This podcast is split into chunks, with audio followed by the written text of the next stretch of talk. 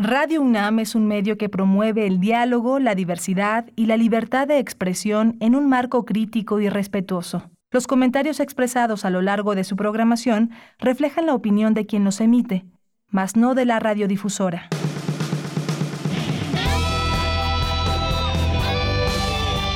Prisma RU.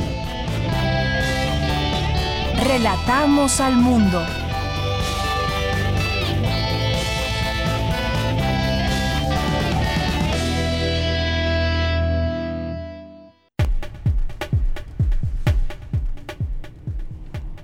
Una de la tarde con cinco minutos. Gracias por estar ya con nosotros en esta sintonía de Prisma RU a través de Radio UNAM. Ya saben que siempre es un gusto recibirlos en este espacio, invitarles a que conozcan esta propuesta informativa de lunes a viernes de 1 a 3 de la tarde. Pues básicamente aquí analizamos muchos de los temas nacionales e internacionales desde la mirada universitaria y pues también todos los eventos y eh, pues actividades que tiene nuestra universidad aún en todos estos meses que no ha parado en actividades en, eh, en charlas en webinars conferencias y muchas otras cosas en las que también puede participar la comunidad universitaria el público en general al conectarse a través de los distintos canales de eh, los institutos escuelas y demás de la UNAM. Así que pues hoy no es la excepción en este viernes 13, viernes 13 de 12 eh, viernes 13 de, noviembre del año 2020. Me quedé escuchando aquí nuestro nuestro nuestro paisaje sonoro ya en las calles de la Ciudad de México. Así que, pues bueno, en este viernes 13 le vamos a presentar Ay, ya me está dando tos. Perdón, en este viernes 13 le vamos a presentar una charla sobre, los vamos a invitar a la fiesta de las ciencias y las humanidades. Normalmente nos tocaba transmitir desde allá, desde Universum, y siempre era un gusto poder platicar con las personas que participan, con los jóvenes, con los investigadores, los académicos, con todo el personal de, la fiesta de las ciencias y humanidades que siempre nos, eh, nos hacen esta invitación y nos tratan maravillosamente allá en sus instalaciones, pero pues como muchas otras actividades, pues lo haremos a través de eh, la vía eh, de Zoom y todas las plataformas que ponga a disposición Universum para que estemos conectados con ellos. Así que no se pierdan esta invitación que tendremos en un momento más. Vamos a platicar también sobre un tema quizás a algunos les ha pasado como yo, de repente como que un ojo ya no ve igual que el otro y demás, pues la pandemia también nos puede dejar eh, como uno de sus efectos secundarios el incremento en los casos de miopía pues pasamos más tiempo en casa. ¿Y qué hacemos en casa? Pues estamos pegados a la computadora, quienes trabajamos desde casa, o los niños están también eh, viendo la televisión, las clases por televisión, en sus tabletas también, conectándose muchos. El caso es que pues eh, el estar tanto tiempo, tantas horas, todos los días, pues nos puede dejar, entre otras cosas, estos efectos secundarios, el tema de la miopía. Así que vamos a platicar con la maestra Reina Citalán, que es académica de la Escuela Nacional de Estudios Superiores de la Unidad León, de la Inés León. Con ella vamos a platicar sobre este tema, vamos a preguntarle qué podemos hacer ante esta situación, que nos dé algunos consejos para poder seguirlos y quienes nos estén escuchando, pues también, también formen parte de estas preguntas si es que nos quieren hacer ya saben, en arroba PrismaRU en Twitter, es nuestro, es nuestro Twitter y nuestro Facebook es, es PrismaRU. Aquí estamos muy atentos, mi compañero eh, Jorge está ahí muy atento en nuestras redes sociales, así que escríbanos y pues nos va a dejar por ahí un mensaje, ahora que es viernes, nos va a dejar un mensaje en redes sociales, ojalá que lo puedan ver. Y también, ¿qué más vamos a tener en nuestra segunda hora? Pues vamos a platicar como todos los viernes con nuestros amigos de Corriente Alterna, esta unidad de investigaciones, que en esta ocasión nos van a, platicar de un reportaje amplio que hicieron sobre discapacidad, eh, un tema, un reportaje que fue publicado en la revista de la universidad, así que no se lo pierdan, aquí tendremos eh, dos de las personas que llevaron a cabo este reportaje. Hoy es viernes de Refractario RU con el maestro Javier Contreras. Los temas de la semana los temas que han sido noticia de la semana los traeremos al análisis y bueno, pues uno de ellos tiene que ver con eh, Sí por México, ya hablábamos también de este tema en la semana y bueno, vamos a platicar con él también de de, otros temas. Melomanía RU con Dulce Wet también tendremos el día de hoy y vamos con ella a cerrar con broche de oro la emisión de esta semana y de este viernes. Así que es parte de lo que tendremos hoy aquí en Prisma RU. Muchos saludos a mis compañeros que están allá en Adolfo Prieto número 133 en la colonia del Valle. Arturo González que desde muy tempranito está ahí, desde muy temprano está en cabina y bueno, pues todavía le queda una hora con nosotros. Gracias Arturo, gracias a Rodrigo Aguilar en la producción, gracias a Denis Licea en la asistencia y aquí en el micrófono le saluda Deyanira Morán a nombre de todo el equipo de Prisma RU y desde aquí relatamos al mundo. Relatamos al mundo. Relatamos al mundo. Una de la tarde con 10 minutos, viernes 13, en los temas universitarios. Académica de la UNAM señala que la adicción es una enfermedad que afecta el cerebro de las personas. Ya nos dará más detalles en un momento más. Educación, noticias falsas y ética, temas necesarios para este nuevo contexto. Nos encontramos en un momento de catástrofe ecológica que ha afectado principalmente a las zonas tropicales de América, como es el caso donde se plantea la construcción del tren Maya, señaló la investigadora Ana Esther Peseña. Y la sociedad mexicana arrastra una terrible deuda de sueño reparador. Casi 40% de los capitalinos duerme menos de siete horas. Pues sí, ¿cuántas, a ver, ¿cuántas horas dormimos el día de hoy? Yo dormí seis, a ver, ahora ya me dirán allá en cabina cuántas horas durmieron. Y bueno, los temas nacionales, con 305 votos a favor, 151 en contra y cero abstenciones, la Cámara de Diputados avaló en lo particular el presupuesto de egresos de la Federación 2021 y fue enviado ya al Ejecutivo Federal. El presidente Andrés Manuel López Obrador dijo que los legisladores de Morena se aplicaron para la aprobación del presupuesto 2021 sin la necesidad de repartir moches. Los diputados federales que busquen reelegirse a la Cámara Baja deberán dejar su cargo para hacer campaña el 7 de marzo de 2021. Las bancadas del PAN y del PRI en el Senado se manifestaron en contra de la propuesta que lanzó ayer el presidente Andrés Manuel López Obrador para prohibir la figura del outsourcing un tema que seguiremos platicando. Ya lo hicimos en su momento antes de que se enviara esta iniciativa, lo seguiremos haciendo después porque qué implicaciones tiene todo esto.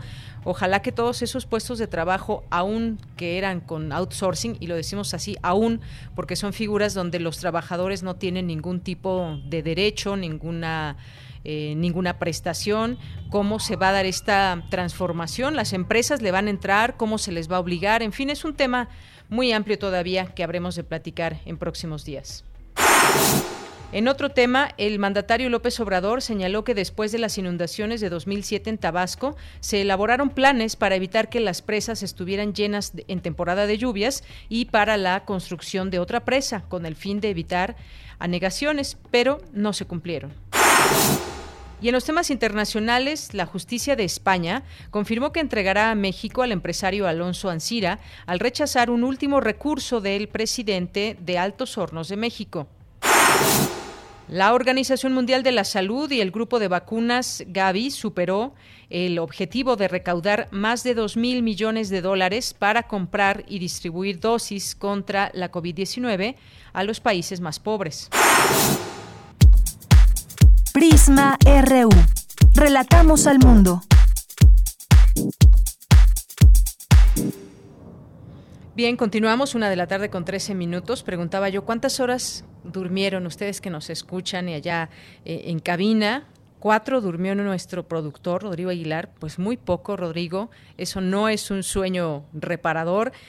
Arturo durmió siete horas y Denis ocho, pues qué barbaridad, qué bueno, ellos sí tuvieron quizás un sueño reparador. Y además es muy importante que sean horas de corrido, que se tenga un buen descanso. Y la verdad es que al día siguiente se levanta uno bien, de buenas, con mucho ánimo, pese a todo lo que circunda en el mundo y en el país y situaciones personales a veces muy difíciles. Hay que tratar de dormir, que sea uno, uno de nuestros objetivos porque es es por el bien de nosotros.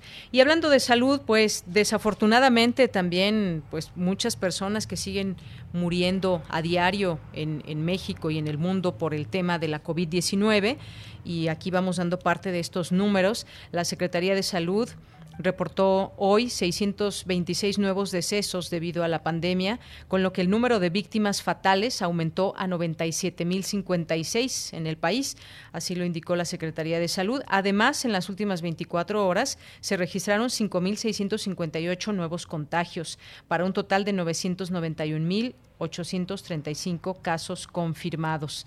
Y pues en su conferencia de todos los días, hoy la jefa de gobierno Claudia Sheinbaum informó hoy viernes que la Ciudad de México se mantendrá en semáforo naranja. Sí se mantendrá en color naranja, pero seguimos con alerta para la semana del 16 al 22 de noviembre y aseguró que del 5 al 12 de noviembre, es, es decir, al corte, el cierre del día de ayer, se pasó de una ocupación hospitalaria de 42 al 46%.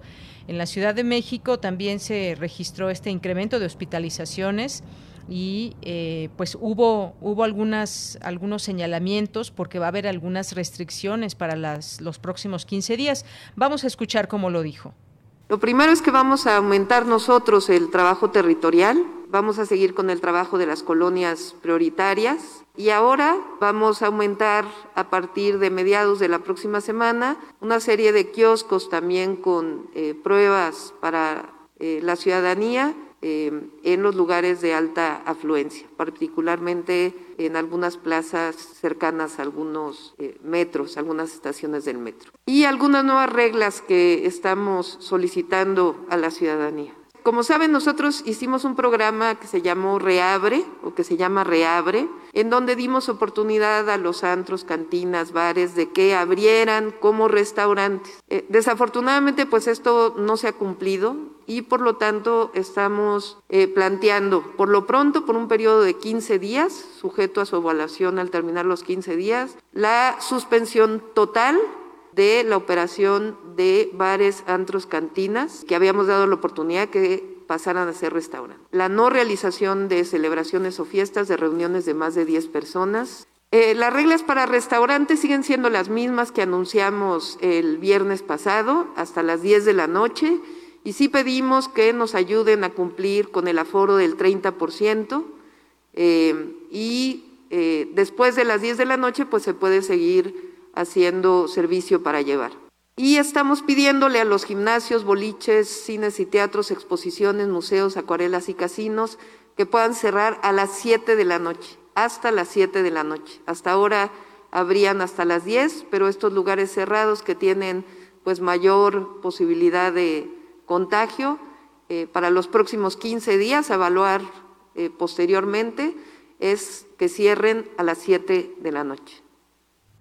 Bien, pues ahí las palabras de la jefa de gobierno Claudia Sheinbaum y estas restricciones que, habrá, que continúan hasta las 10 de la noche en el caso de, eh, de restaurantes y antros y, pues algunos otros sitios también, eh, decía los casinos. Y bueno, pues si supiéramos el gran poder que tenemos como sociedad, quizás podríamos eh, mejorar las cifras, pero hay mucha gente que de plano ya se la pasa en fiestas, se la pasa eh, yendo a lugares donde están muy abarrotados y además sin utilizar el cubrebocas y demás.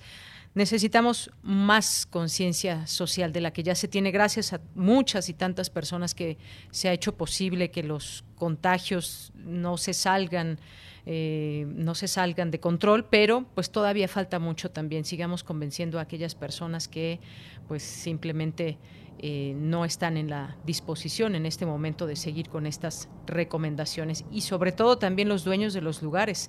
Si alguien tiene abierto hasta las 11 de la noche, pues obviamente invita a muchas personas a que entren a estos lugares y a veces, y seguramente muchos que me están escuchando lo han visto, que no hay sana distancia en muchos lugares y eso del aforo del 30% no siempre se cumple o están tratándose de esconder de los eh, de las personas eh, que van de parte de la delegación o del gobierno capitalino eh, a pues a checar estos estos lugares. Lo, lo, vemos todos los días, lo pueden ver hoy incluso que muchas personas no atienden a estas recomendaciones. Bien, pues nos vamos ahora a nuestro campus universitario. Campus RU. En nuestro campus nos enlazamos hoy con Cindy Pérez Ramírez. Académicos de la UNAM analizan temas como la educación y noticias falsas durante la pandemia. ¿Qué tal, Cindy? Muy buenas tardes. Deyanira, muy buenas tardes a ti y a todas las personas que están escuchando Prisma RU. En el marco del foro 2020 Elecciones de la Pandemia, organizado por Fundación UNAM, realizó la conferencia Las Humanidades frente a la COVID-19, Ética, Noticias Falsas y Educación en la cual Hugo Casanova Cardiel, director del Instituto de Investigaciones sobre la Universidad y la Educación de la UNAM, habló de los problemas educativos en el contexto de la pandemia, como la brecha digital y la continuidad pedagógica. En México cerca de eh, seis de cada diez hogares carecen de computadora y casi la mitad no tienen acceso a Internet. Hay más conectividad hoy por la vía de los teléfonos inteligentes, de los smartphones que por la computadora. ¿Cómo suponen que puede ser medianamente didáctico que un chico esté tomando clases a través de un teléfono celular? Lo mismo sucede con las televisiones. Eh, aunque el acceso en México a la televisión es casi universal, lo cierto es que esto varía de una manera radical si estamos en el medio urbano o en el medio rural. En el nuevo escenario, el digital, eh, no se cuenta con mecanismos de interacción como se cuentan en el aula y en la escuela. En la formación de los sujetos interviene muchísimo el, el trato interpares. En tanto, Estela Morales Campos, investigadora en el Instituto de Investigaciones Bibliotecológicas y de la Información de esta Casa de Estudios, se refirió a las noticias falsas y a las redes que se forman. Porque a veces buscan poder un poder que no necesariamente sea negativo, puede ser un poder en positivo y puede ser un poder personal o corporativo. Y no necesariamente estos líderes o estos grupos o estas redes sociales van a ser imparciales y van a ser objetivas. Pero está la gravedad de estar recibiendo noticias falsas o parcialmente falsas, que eh, estas mismas redes eh, tienen un grupo especializado para formar y ejercer como filtros y verificativos. Y tenemos organizaciones, pongo ahí una de Verificovid, que es una organización social. El único filtro que creo que va a funcionar es el que contemos con un sistema educativo proactivo, a tener un pensamiento crítico y reflexivo, porque las redes sociales nos han hecho un poco pasivos en el sentido de que ese fácil clic que damos nos soluciona el problema.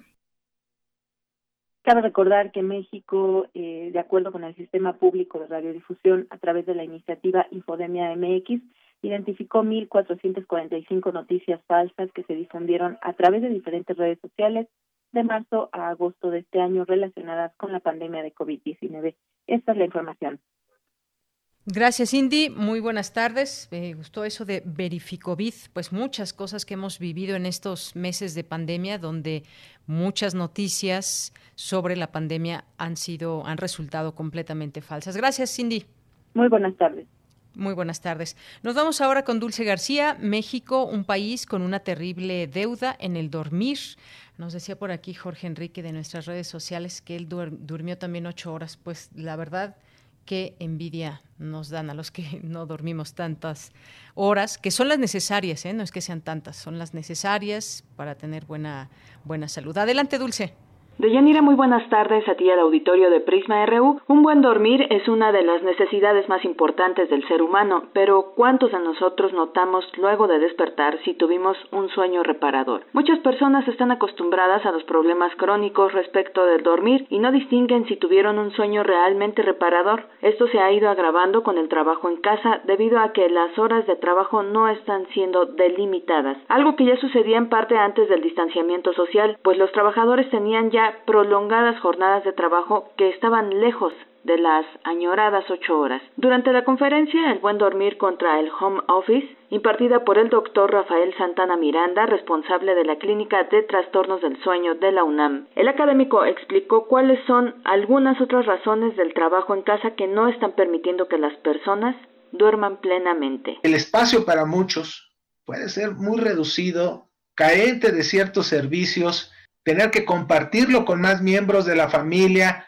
tener un ambiente extraordinariamente terrible para poder llevar a cabo trabajo en casa, desde la dinámica familiar, con problemas en la dinámica familiar, como ambiental, tener vecinos ruidosos, tener el propio ruido que pues, caracteriza a las grandes urbes, eh, situaciones que nos ponen, claro que en gran riesgo de poder hacer placentero el tiempo, no solo para trabajar, sino para vivir para dormir. El académico dijo que hay una mayor afectación en las mujeres debido a los roles sociales que muchas veces les son asignados, pues además de laborar para brindar un aporte económico al hogar, se hacen responsables de tareas domésticas que muchas veces los hombres no quieren compartir debido a cuestiones culturales. Rafael Santana detalló qué porcentaje de la población no está durmiendo adecuadamente en México en medio de esta pandemia. Pues prácticamente una tercera parte este, está durmiendo menos de lo recomendado. Si lo vemos a nivel de localidad, en el medio rural, cerca del 20%, 19.9% de la población está durmiendo menos de 7 horas, cosa que en antaño este, era mucho menor.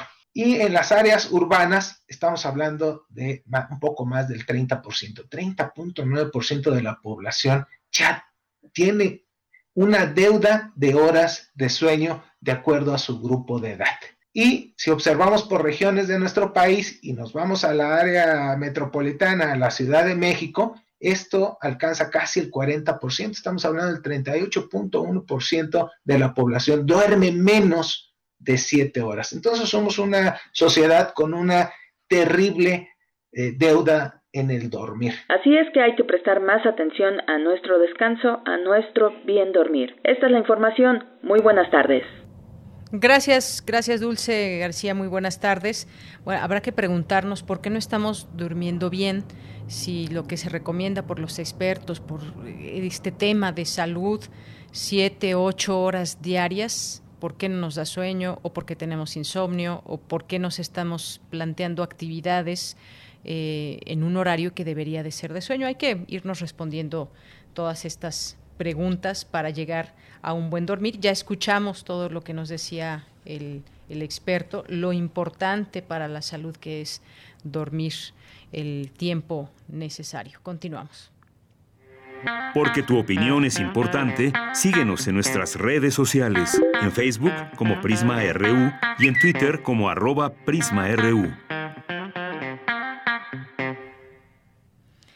Una de la tarde con 27 minutos y ya estamos en este espacio donde los vamos a invitar a la fiesta de las ciencias y las humanidades que estará por comenzar y ya está en la línea telefónica la maestra Carmen López, que es coordinadora general de esta octava edición de la fiesta de las ciencias y las humanidades. ¿Qué tal maestra? Bienvenida, muy buenas tardes. Hola, muy buena tarde, Yanira. Pues muchas gracias por el espacio. Aquí muy contenta de estar contigo y con tu auditorio pues nosotros también estamos muy contentos, seguramente nuestro público también, porque como hemos visto en otras ocasiones, era muy concurrida esta fiesta por parte de escuelas, muchos jóvenes, muchos académicos, investigadores, familias, el fin de semana también que se daban cita, pero las actividades van a seguir de otra manera por esta pandemia, pero sí habrá fiesta de las ciencias y las humanidades. Platíquenos un poco, maestra, de, lo que habrá los siguientes días, cuándo empieza, qué actividades habrá. Claro. Muchas gracias. Sí, fíjate que, bueno, nos, ahora sí que no nos detuvo la COVID. Vamos a, a tener una fiesta virtual que inicia el 17 de noviembre, o sea, ya estamos a días y va a ser del 17 al 22 de noviembre. Ahora nos quisimos extender para tener más posibilidad de compartir el quehacer científico y humanístico de, nuestra máxima casa de estudios y de las universidades invitadas, que vamos a tener también tres universidades invitadas, la Universidad de Arizona, de Indiana y de Navarra en España. Y entonces, bueno, eh, eh, ¿qué vamos a tener? Vamos a tener más de 250 actividades saliendo por nuestras cuatro cuentas principales de, de Facebook de la dependencia de divulgación de la ciencia UNAM, que es Museo de la Luz, Universum, Ciencia UNAM y Divulgación de la Ciencia. A través de estas vamos a estar saliendo. Tenemos nuevamente nuestro micrositio activo, que como bien sabes ahí se aloja toda la información y dice exactamente porque en, ahora sí que en lugar en el en el espacio del lugar dice el canal de Facebook por el cual va a salir y entonces bueno los invitamos a que a que ingresen de Yanira eh, voy a dar el, el eh, la liga es www.dgdc.unam.mx diagonal la fiesta. Y entonces, bueno, estas 250 actividades van a estar divididas en, en conversatorios que si bien recuerdas en otras ediciones, pues eran más bien charlas de una, pues la mayoría de unas, de un solo investigador o investigadora. Ahora vamos a tener conversatorios de cuatro investigadores para poder tener más este, para que el conversatorio y el diálogo sea más rico y poder escuchar a más, a más este, científicos y científicas, ¿no? Entonces, van a ser estos conversatorios, pero también vamos a tener talleres, eh, videos, videos eh, que realmente todas las instituciones participantes, que son más de 75, se unieron y crearon estos videos con sus proyectos más innovadores y más este, importantes que han estado dando durante este año. Y bueno, aparte, pues es vamos a tener música porque es una fiesta, entonces vamos a eh, algunas de nuestras de las bandas de chavos de la UNAM y de otros lados se fueron al Museo Universo y grabaron en algunas de las salas y bueno ahí vamos a estar incorporando en la programación también estas estas piezas de música. Muy bien, es muy bien, buenas noticias. Y además, bueno, que nos dices eh, que en esta modalidad donde habrá varios ponentes y justamente también para que podamos interactuar también con ellos. No sé si vaya a haber esta posibilidad de preguntarles, como normalmente se hace en las carpas allá cuando, cuando es en vivo y a todo color. Cuéntame de esto y de los temas también. ¿Qué temas hay para que la gente que nos está escuchando diga, ah, pues a mí me interesa tal o cual? Y después, pues, obviamente entren a la página y vean todo el programa que van a tener. Sí, fíjate que, que sí, finalmente la esencia de la fiesta es que los investigadores transmitan toda esa pasión que tienen por la misma, ¿no?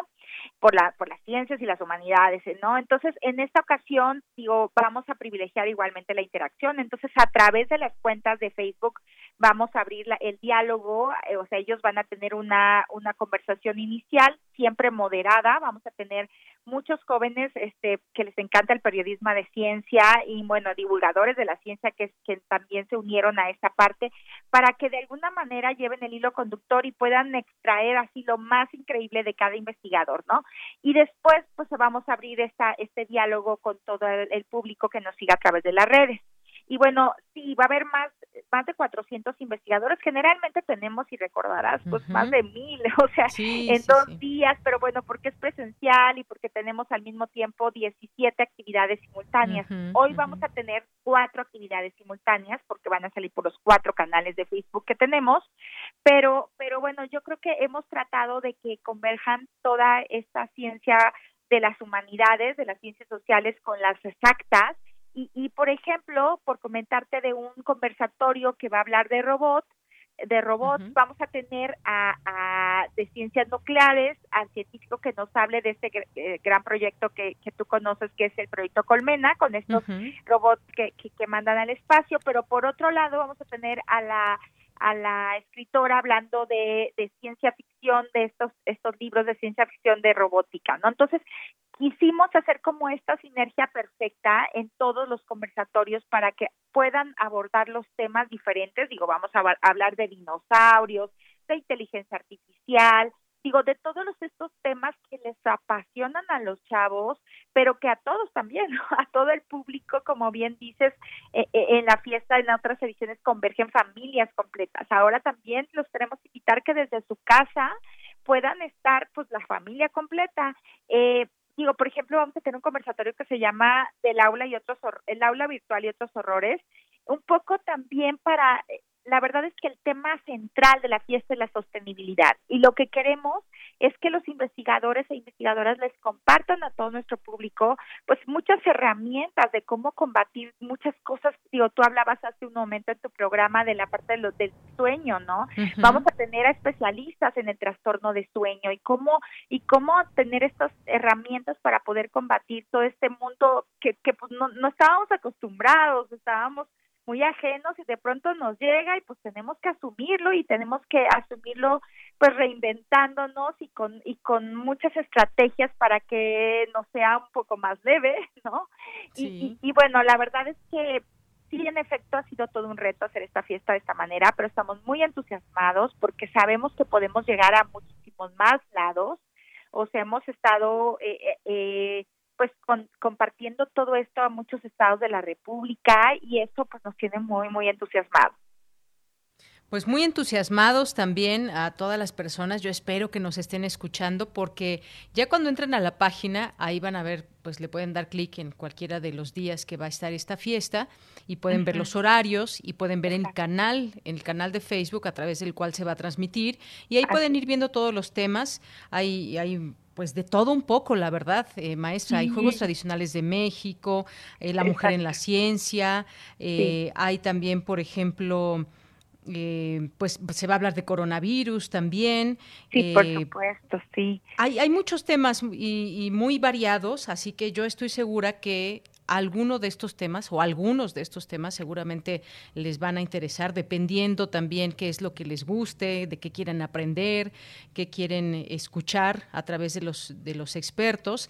Y pues sí, hay, hay de todo, de todo un poco. Por ejemplo, el justo miedo, dice aquí una de las eh, de las conversaciones que habrá miedo colectivo y colaboración. En estos tiempos me parece que hablar de eso que, que de pronto nos ha embargado ese miedo, esa ansiedad de qué va a pasar, es, es importante que lo platiquemos.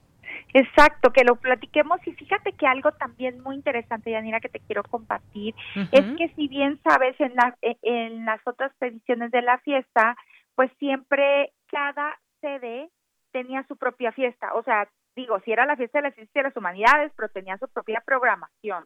Ahora todas las sedes se unieron a la fiesta de la ciencia y las humanidades de la UNAM, o sea, es una sola fiesta. Entonces, vamos a tener investigadores e investigadoras de la ENES Mérida, de la ENES Morelia, de la ENES Juriquilla, de incluso la Universidad de Chiapas se, se une nuevamente. Entonces se hizo esto muchísimo más rico y, y, la verdad es que sí, no se lo puede perder, como bien dices, tenemos temas para todos, o sea, para todos los gustos y, y creo que lo más lo más rico de esto es de que va a ser en este lenguaje cercano que siempre hemos hemos tratado de privilegiar que nuestras investigadoras y nuestros investigadores pues de alguna manera se comuniquen con el lenguaje que toda la sociedad comprenda para que se apasione por la por la ciencia, ¿no?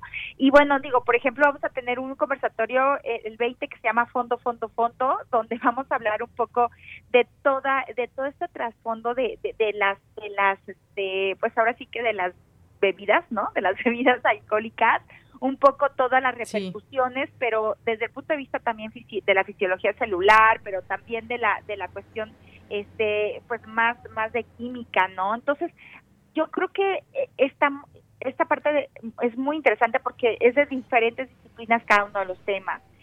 Y finalmente algo que tampoco habíamos habíamos tenido y que ahora lo quisimos incorporar es terminar con un foro que se llama los influencers de tu vida donde fíjate que bueno siempre conocemos a los investigadores como por sus proyectos y bueno son la verdad mis respetos este expertos en todo, en todo lo que hacen, pero queremos conocer su parte, eh, pues, humana, digo, son humanos, todos somos humanos, pero me refiero a encontrar el, el, el, que nos compartan y nos transmitan cómo fue que ingresaron a esta aventura de la ciencia, o sea, que nos apasionen con su, con su experiencia de vida, y entonces vamos a tener a un Rodrigo Medellín, a una Julieta Fierro, pero pues también mm, vamos a tener a, a, Javier Santaolalla, que nuevamente se une con nosotros, de hecho va a estar también en un conversatorio con Miguel Alcubierre, este, hablando de hoyos negros, ya ves, con todo este tema de, del premio Nobel, pero también vamos a, eh, van a estar ambos en esta, en este foro eh, de clausura,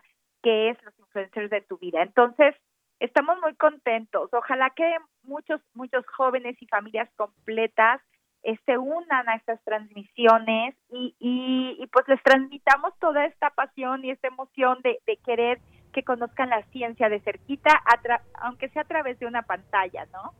Sí, efectivamente. Ojalá que, tengan toda esa emoción como siempre da cuando, cuando son eh, presencialmente y que ahora pueda, pueda ser de esta manera, pero también poder discutir y poder entender mucho de lo que sucede en el mundo a través de las ciencias y las humanidades. Estaba viendo incluso, también se va a hablar de realidad virtual. Hay una, una conferencia que se llama Oye Siri, me conoces muy bien los, diseños de la realidad virtual que tienen implicaciones éticas, registros, datos personales de todos nosotros se ponen en juego al trabajar. Exacto, muy complejo y muchas cosas que más vale más vale entenderlo para saber cada vez que hablamos con Siri esto que, implica, ¿no? Exacto, sí, bueno, Siri, Alexa, y ya sabes, tantas apps, pero sí, o sea, tenemos que, que, conocer todo este mundo, porque bueno, ya estamos inmersos en él, y ahora con esta cuestión que vivimos de contingencia, pues hemos ido muchísimo más allá de lo que usualmente utilizábamos, ¿no? Ahora ya vivimos pegados a una pantalla.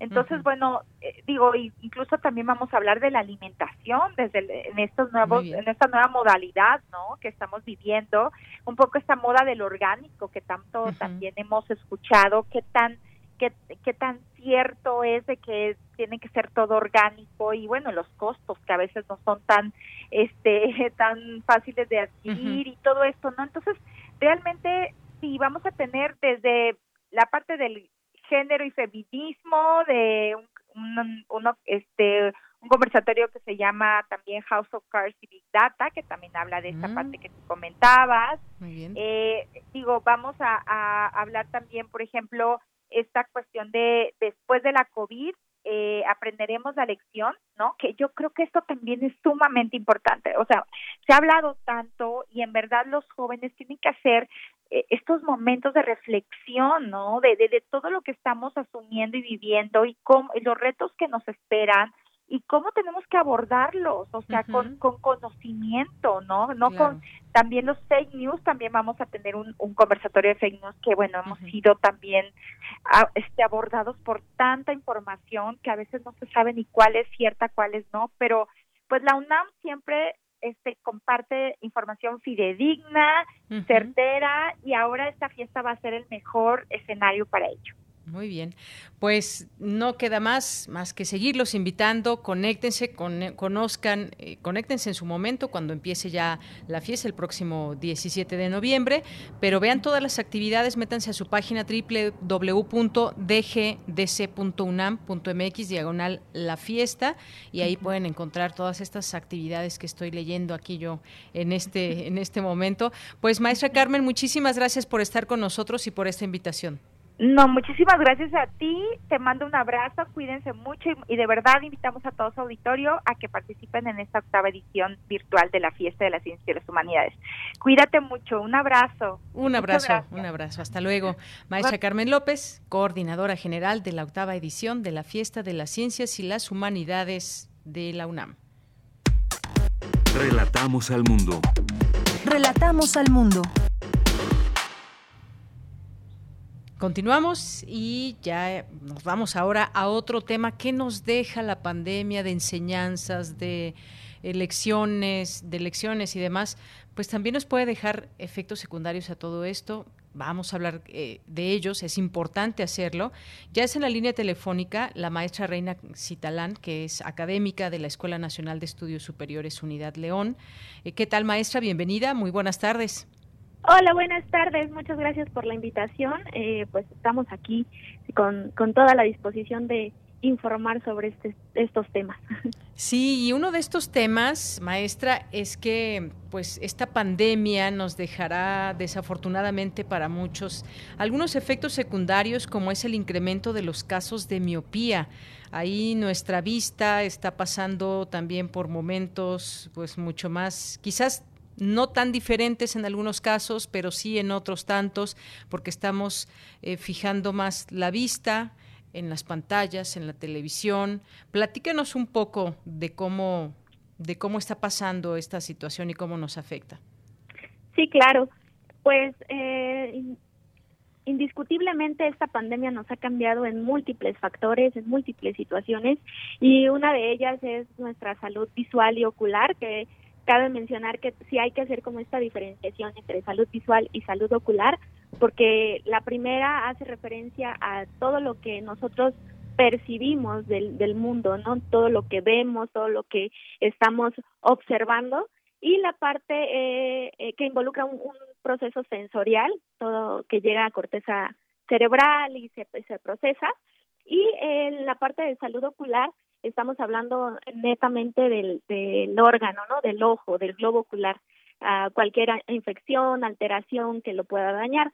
Entonces, actualmente en esta pandemia tenemos varios varias situaciones, por ejemplo, eh, este aumento de la miopía y más en pacientes pediátricos, en pacientes jóvenes que han estado demasiado tiempo, más tiempo dentro de estas actividades con dispositivos electrónicos que nos hacen que fijemos un punto eh, determinado durante mucho tiempo, durante periodos largos, y eso hace que nuestro nuestros músculos que mueven este globo ocular, que toda nuestra parte sensorial se, se cambie por completo, ¿no? Cambie por, por completo su, su dinámica.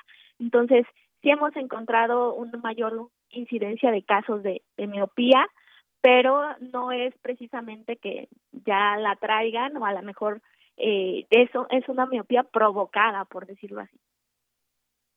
Ah, una miopía provocada, efectivamente. Y decíamos, estamos pasando más tiempo en casa muchas personas y esto incrementa el uso de dispositivos para, pues, eh, desde informarnos, desde trabajar, eh, estar atentos en la escuela, todos los estudiantes que tienen que estar un periodo de horas que quizás no, no tenían al estar yendo a la escuela en su momento y que ahora pues están pasando ese tiempo en a través de distintos dispositivos. Esto como ¿Qué, podemos decirles en cuanto a consejos? Porque me parece esta parte muy difícil porque van a tener que seguir conectados para eh, tomar sus clases, vamos a tener que seguir conectados para seguir trabajando y de pronto pues en vez de ir al cine pues tenemos la televisión para la pantalla para para ver películas, conectarnos a plataformas, es decir, se volvió un mundo pues con mucho más tecnología, pero también a veces no pasamos por alto ese tipo de cosas porque no es de manera inmediata el que ya mi vida empeore, sino que es un efecto que va se va dando eh, a mediano y largo plazo.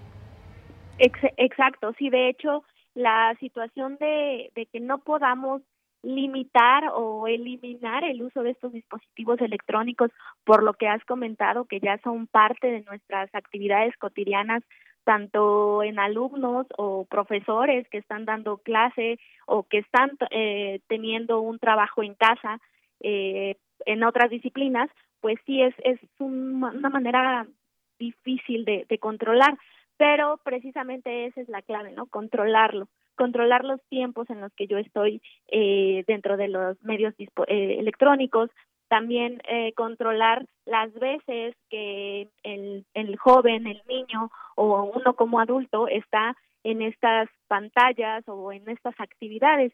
Si sabemos que ya tenemos una sobrecarga de trabajo con estos medios, pues lo más eh, coherente y lo más recomendable es eh, evitarlos en los espacios donde no tengamos absolutamente nada que hacer ahí, pues a, fomentar actividades al aire libre, a lo mejor si tienen un, un, un, un patio en sus casas, salir, jugar un poco con la pelota, hacer actividades como diferentes que no involucren este tipo de dispositivos. Y si pues realmente no no cuentan con un espacio y obviamente estamos todavía en esta pandemia cuidándonos y tratando de no salir cuando no es necesario, pues eh, lo más recomendable es hacer pequeños ejercicios dentro de casa donde eh, se distraiga esta atención de los medios electrónicos. Por ejemplo, hay una medida muy muy icónica dentro del gremio eh, que se conoce como 20 por 20 por 20, que es una regla que menciona que por cada 20 minutos de trabajo en una en un medio electrónico, llámese el celular, tablet, este, y computadoras o pantallas, se tiene que descansar por 20 segundos como mínimo, moviendo tu mirada o fijando otros puntos, otros objetos a que estén a 20 pies o es decir a más de 6, a 6 metros o más, ¿no? Entonces Eh, igual podríamos hacer como esta dinámica de colocar alarmas en los pacientes eh, pediátricos o en los jóvenes que están en clase eh, y también hacerle inferencia a esto a los profesores, ¿no? Que no den su, su tiempo completo, ¿no? Una hora, dos horas de, corrido, pues también cansa a tanto al alumno como a ellos mismos, ¿no? Propiamente. Entonces esta regla es muy básica y muy sencilla, es es súper fácil de, de, realizar y, y, pues es como una manera eh, efectiva de estar combatiendo este estas anomalías que causan los medios electrónicos.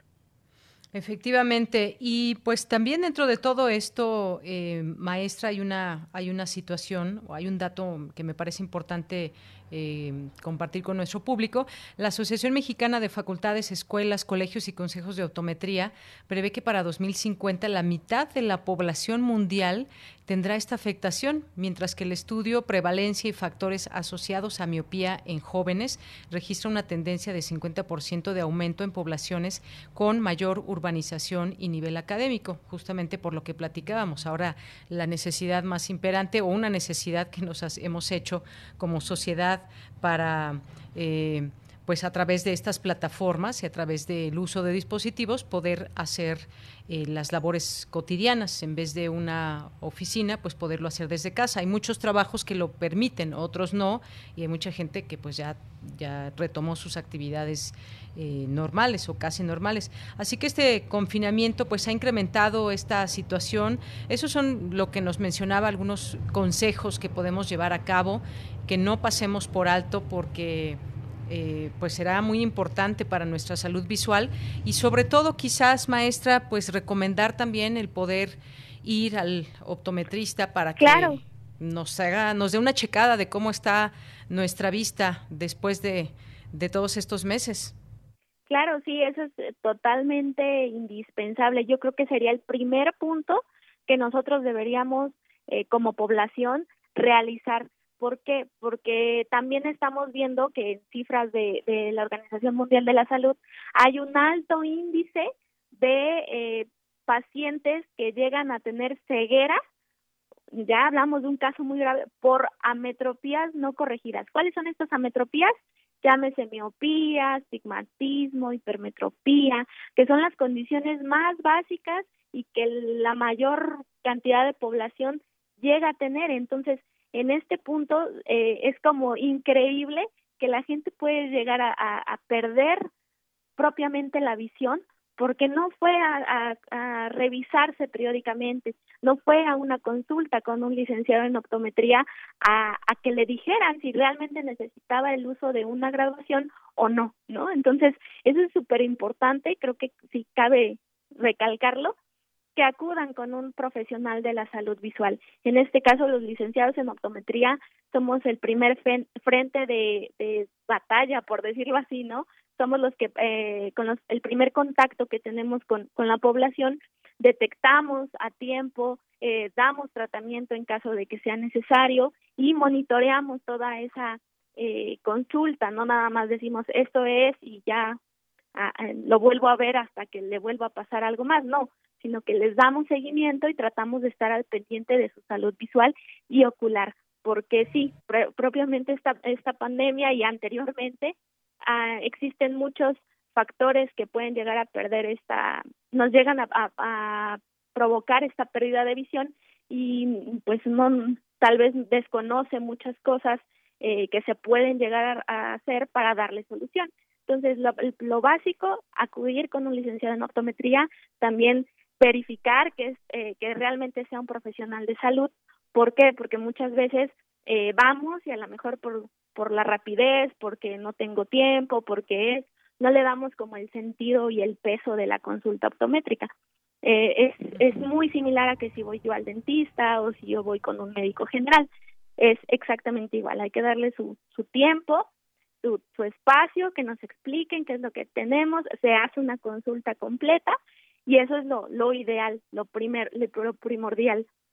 Posteriormente, pues ya tenemos como esta serie de ejercicios y también cuidar mucho la higiene visual. Así es, ¿cómo, cómo se cuida la, eh, cómo se, la higiene, la higiene visual? ¿Cómo, ¿Cómo es esto, maestra? Ah, perfecto. Sí, eh, así como tenemos higiene dental, higiene personal, también hay una serie de características que a nosotros eh, nos, nos interesa que la población siga porque puede disminuir o incluso evitar muchas de las condiciones eh, que ahorita se manifiestan, ¿no? Por ejemplo, un caso de higiene visual sería que mientras yo estoy en la computadora o frente a una pantalla, yo tome una postura adecuada que yo esté sentada con mis dos piernas eh, eh, eh, flexionadas en la silla, pero bien plantados mis pies, mi espalda lo más recta que yo pueda manejar, en una silla que esté fija, estable, que no, no sienta yo incomodidad, que la pantalla de mi computadora esté entre unos 10 o 15 centímetros un poquito más abajo. ¿Por qué? Porque eso va a generar que mis párpados cubran la mayor cantidad de mi, de mi globo ocular y así evitamos que se empiecen a secar nuestros o, a tener como esa resequedad ocular, ¿no? Eh, también necesitamos consumir mucho mucha muchos líquidos, agua, estar si estamos frente a la pantalla, recordemos que son medios electrónicos que emanan cierta cierto calor, cierta energía y eso nos puede llegar a estar también evaporando nuestra lágrima que y, volvemos a lo mismo, ¿no? Nos causa una resequedad eh, ocular. Hay que estar parpadeando, el parpadeo es vital para que nuestro ojo no no no se reseque, no se quede eh, con esta afectación y también eh, incluso incluso hasta la hasta el el, el cómo agarramos el, el, el mousepad, el, el mouse, perdón, el, el ratón, porque igual eso tiene repercusiones en nuestros en nuestros brazos, en nuestra muñeca. Eh, mm. eh, eso eso es como toda una parte de ergonomía. La ergonomía visual tiene que, que ser eh, efectiva para evitar estos problemas de, de, de alteraciones de la visión. Bien. Bueno, maestra, pues varias cosas que hay que tomar en cuenta. Aunado a ello también, pues podemos, por ejemplo, poner estos filtros o algunos eh, utilizar algún tipo de lentes en los para usar los dispositivos electrónicos, descansar la vista, como bien nos decía, y acudir al optometrista. Pues ahí les dejamos estas, eh, estas recomendaciones. Es importante llevarlas a cabo, más aún en estos, en estos tiempos donde estamos fijando la vista muchas horas en computadoras, televisiones, pantallas y demás. Pues maestra, muchas gracias por estar con nosotros aquí en Prisma RU de Radio UNAM. Perfecto, muchísimas gracias y pues no me queda más que eh, agradecer el espacio, que si tienen alguna duda también estamos ahí pues en la, en la, en la ENES con toda la, la disposición de apoyarlos y pues próximamente con nuestra nueva clínica que ya está en construcción desde el 28 de octubre, entonces pues damos vamos a estar ahí para atender al máximo de población que quiera acudir con nosotros. Muy bien. Pues muchas gracias, maestra. Hasta luego. Hasta luego. Muy buenas tardes. Gracias, maestra Reina Citalán, académica de la Escuela Nacional de Estudios Superiores, Unidad León, la Inés León, así conocida. Pues ya nos vamos a ir al corte. Les decíamos hace unos momentos que nos dijeran qué canciones, qué música querían escuchar. Y vamos a irnos, no van a alcanzar todas, pero poco a poco, aunque sea algunos puentecitos musicales. Silvia Vargas nos escribió y nos pidió Déjate caer de los tres, los tres de Chile. Con esto nos vamos al corte.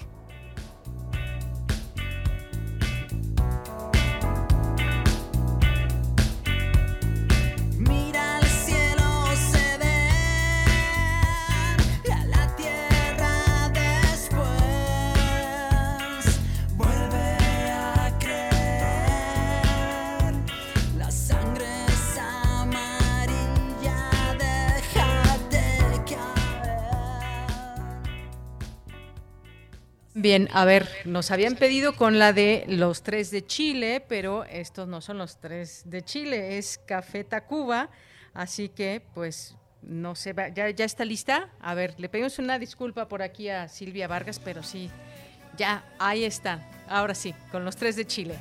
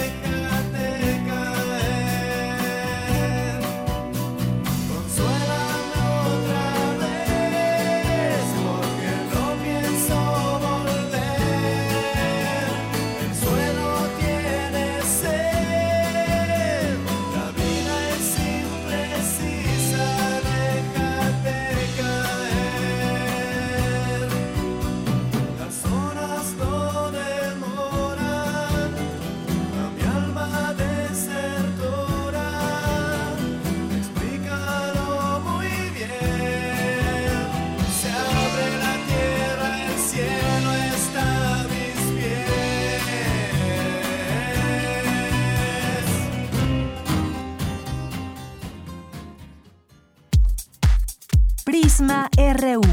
Relatamos al mundo.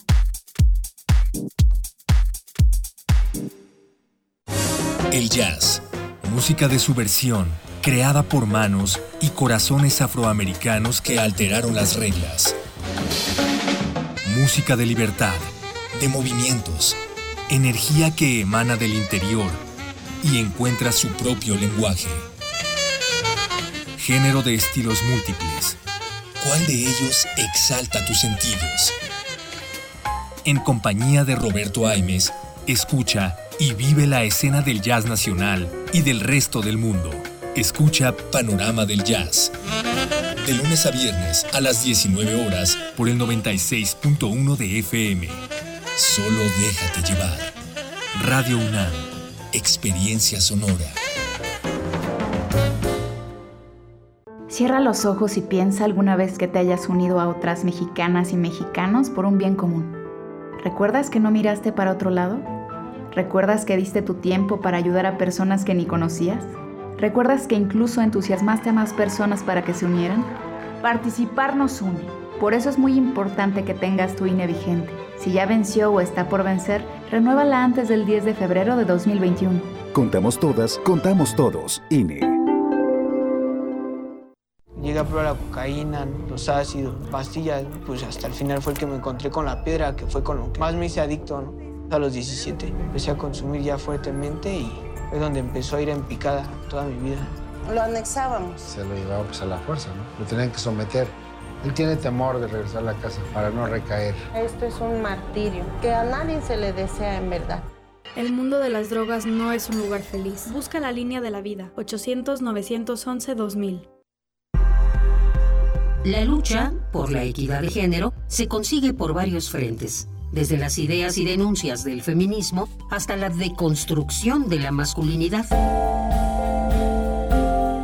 Entre hombres, México, un espacio radiofónico para cuestionar la imagen que tenemos acerca de lo que consideramos masculino. De lunes a viernes a las 6.50 horas, retransmisión a las 15 horas por el 860 de AM y a las 6.30 horas con retransmisión a las 17 horas por el 96.1 de FM. Para poder corregir, primero hay que reconocer. Radio UNAM, experiencia sonora.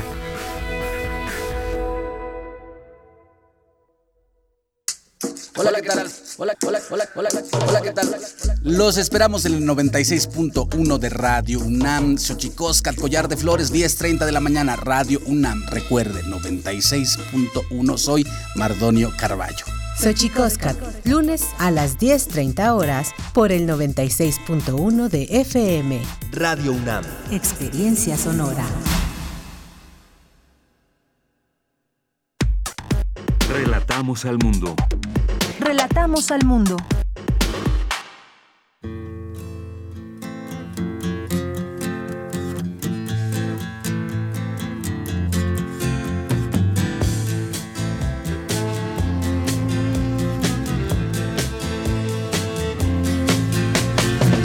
Shots ring out in a barroom night. Enter Betty Valentine from the upper hall. She sees a bartender in a pool of blood. Cries out, my God, they've killed them all. Here comes the story of the hurricane. The man the authorities came to blame for something that he never done. Put in a prison cell, but one time he could have been the champion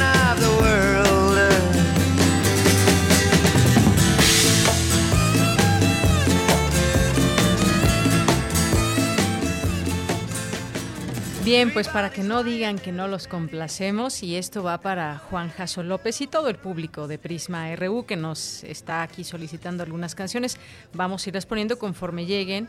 Y bueno, pues obviamente no van a alcanzar todos, pero aunque sea algunos. Juan Jaso, ahí está Hurricane con Bob Dylan. Vamos a escucharlo un poquito más.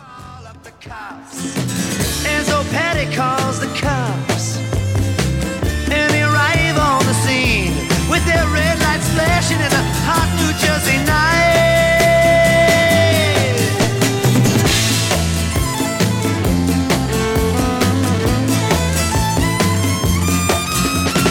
Meanwhile, far away in another part of town. Ruben Carter and a couple of friends are driving around. Number one contender for the middleweight crown. Had no idea what kind of shit was about to go down. Pues ya estamos de regreso en esta segunda hora de Prisma RU. Son las 2 de la tarde con 7 minutos. Muchos saludos a todos los que están en esta sintonía, que están cocinando, que están comiendo, que están en algún trayecto, en su automóvil, eh, donde quiera que se encuentren. Muchos saludos de parte de todo el equipo. Seguimos aquí en esta transmisión en vivo. Gracias allá a Rodrigo Aguilar, a Denis Licea, a Arturo, Arturo González. Aquí les saluda Deyanira Morán. Y pues Vamos a saludar a quienes están por aquí atentos, presentes en redes sociales. Andrea Smart nos dice súper interesante todo ese tema de la fiesta de las ciencias y las humanidades. ¿Cuál es la página o liga donde podemos ver el programa de esta fiesta? es que no alcancé a notar. Claro que sí, Andrea Smart, te tienes que meter a la página www.dgdc.unam.mx. También lo ponemos ahí en nuestras redes sociales y le puedes poner diagonal la fiesta y ahí vienen pues también todas las actividades o puedes elegir eh, por día como eh, para que puedas leer todas las actividades de cada día y ahí viene en qué canal se va a transmitir cada una de las charlas, pláticas y videos. Así que yo estoy segura que van a encontrar muchas cosas interesantes para su vida cotidiana o simplemente pues eh, conocer más de algunos temas que no, no sabemos absolutamente nada. Por ejemplo, el tema de los hoyos negros, pues poco a poco vamos aprendiendo por qué es tan importante y fascinante estos descubrimientos y estos hallazgos. Así que, pues bueno, Andrea, ahí está la página. Eh, también le mandamos muchos saludos a Jorge Fra, a Mario Navarrete, a Irma Gallo, a El Zarco, que ya se puso aquí a bailar. Muchas gracias. A Mayra Elizondo también nos dice, voy a seguir las recomendaciones del, del cuidado de los ojos para no solicitar ingreso al club de Mr. Magoo. Por eso también es tan maravilloso escuchar la radio. Efectivamente, no estamos viendo la televisión y las noticias todo el tiempo y la radio también nos da esa oportunidad de estar escuchando, haciendo otras cosas y también siempre poniendo la atención debida. Gracias Mayra, te mandamos muchos saludos. Alfonso de Alba Arcos también. Eh, César Soto nos dice algunas sugerencias de utilidad de la maestra Citalán por el incremento de los, del uso de dispositivos. Gracias, César. Adolfo Mavillard eh, bibliotecas y servicios digitales también. Armando Cruz, que nos dice, buen día, ¿qué diferencia hay entre un licenciado en optometría y un oftalmólogo y a quién debemos consultar por problemas en los ojos? Bueno, pues a ambos puede ser. Primero, nuestro primer contacto es eh, con el... Eh, con, en optometría y después en oftalmología. que nos refieran por cualquier situación que tengamos en nuestros ojos. Gracias Armando, muchos saludos. gracias a Valeria también el Zarco por aquí también. Eh, Albert Fernández nos dice muy inquietantes las secuelas de esta enfermedad y que las padeceremos quienes en los dispositivos tenemos una atadura eh, que quien la lleva serán nuestros ojos. Efectivamente, yo me sumo, yo creo que mucha gente más estamos eh, pues atentos muchas horas del día a, a las pantallas, a, las computadoras y teléfonos. Eh, Jorge Fra por aquí nos pide los dos, pero no nos dijiste cuál, Jorge. Así que, ¿cuál es tu preferida? Mario Navarrete nos, nos trae un video, un video, muchas gracias por el mismo. Aquí algunas plantitas que podemos ver en lo que imaginamos es el patio quizás de, de su casa. Algunas plantas que han florecido muy bien con este clima y con el cuidado, por supuesto, que se que se les da. Hay varias macetas. Muchas gracias. Eh, Silvia Vargas, César Soto también, que le tocó escuchar ya el ambiente sonoro externo de la campana del servicio de basura. Pues sí, son horarios en que de pronto pasa la basura y, y otros trabajadores más también. Eh, Ari la Cósmica nos dice reza de María Rita. Gracias, Ari. También, ¿quién más por aquí? José Luis Sánchez nos dice que aquí les va una canción para lo de la complacencia resistiré. 2020 lo necesitamos ante la sindemia e infodemia. Resistiré de Alex Ubago. Muchas gracias, José Luis. Guerrero nos pide ICDC, Realize. David Castillo Pérez también dice, y más si, si, hace un, un palomazo en primer movimiento. Bueno, pues sí, ya ven que en primer movimiento es viernes de complacencias. Bueno, pues también, ¿por qué aquí no es? Ya es viernes y muchos de ustedes pues también de pronto les gusta escuchar música, hacer algunos puentes musicales. Eh, gracias David Castillo, también que nos pide Patti Smith, Gloria, la versión de la maestra Patti Smith. Gracias David, eh, también muchos saludos aquí a nuestros amigos de Corriente Alterna, eh, Adrián también, David Castillo. Eh, Marcela Vargas también, que estará con nosotros en un momento más aquí en Corriente Alterna. Martelena Valencia también. Dice, no, no se preocupe, ya sabemos a qué hora pasa la basura. Eh, muchas gracias. Y que también allá en su casa, su, su, dice, mi laica les ladra a los de la basura, pero a los de su casa no, nada más se queda viendo las bocinas. Gracias. Juan Jasso también por aquí, que ya lo complacimos con esta canción que nos pidió de Bob Dylan. Eh, Guerrero también que nos desea buen fin de semana. Javier Peña, eh, también pues a todos ustedes que están por aquí presentes, Mandibulín, Emilio Cantún. Lo seguimos leyendo y es un gusto poderlo hacer y saber que están presentes y que nos acompañan a través de estas frecuencias 860 de AM y 96.1 de FM. También aquí Alfonso de Alba nos dice, quiero pensar que uno de los objetivos focales es inspirar el contacto con la ciencia, con su método crítico, sistemático de abordar la realidad. Gracias. Eh, y bueno, pues aquí seguimos, nos vamos a la información. Ya nos vamos con mi compañera Virginia Sánchez. Concluyen las tareas del Seminario Internacional Virtual Políticas Públicas para la Transformación Social Global en la Era Postpandémica, organizado organizado por el Programa Universitario de Estudios sobre Democracia, Justicia y Sociedad de la UNAM. Adelante, Vicky, buenas tardes. Hola, ¿qué tal, Deya? Muy buenas tardes a ti y al auditorio de Prisma RU. Así es, pues este viernes ya concluye este seminario y esta vez les compartimos lo que se abordó en la mesa denominada Tren Maya, Destrucción Ambiental o Desarrollo Económico, en el cual estuvo presente Rogelio Jiménez Pons, titular del Fondo Nacional al Turismo Fonatur, quien señaló que este proyecto se desarrollará en cinco entidades del sureste, zonas muy rezagadas en inversiones públicas, porque expuso como ejemplo, a pesar de que Cancún abrió una nueva dimensión del turismo en México con la Riviera Maya, el actual gobierno identificó un gran error en ello, que es la falta de integración social y de responsabilidad ambiental, lo cual precisó se busca con el tren Maya.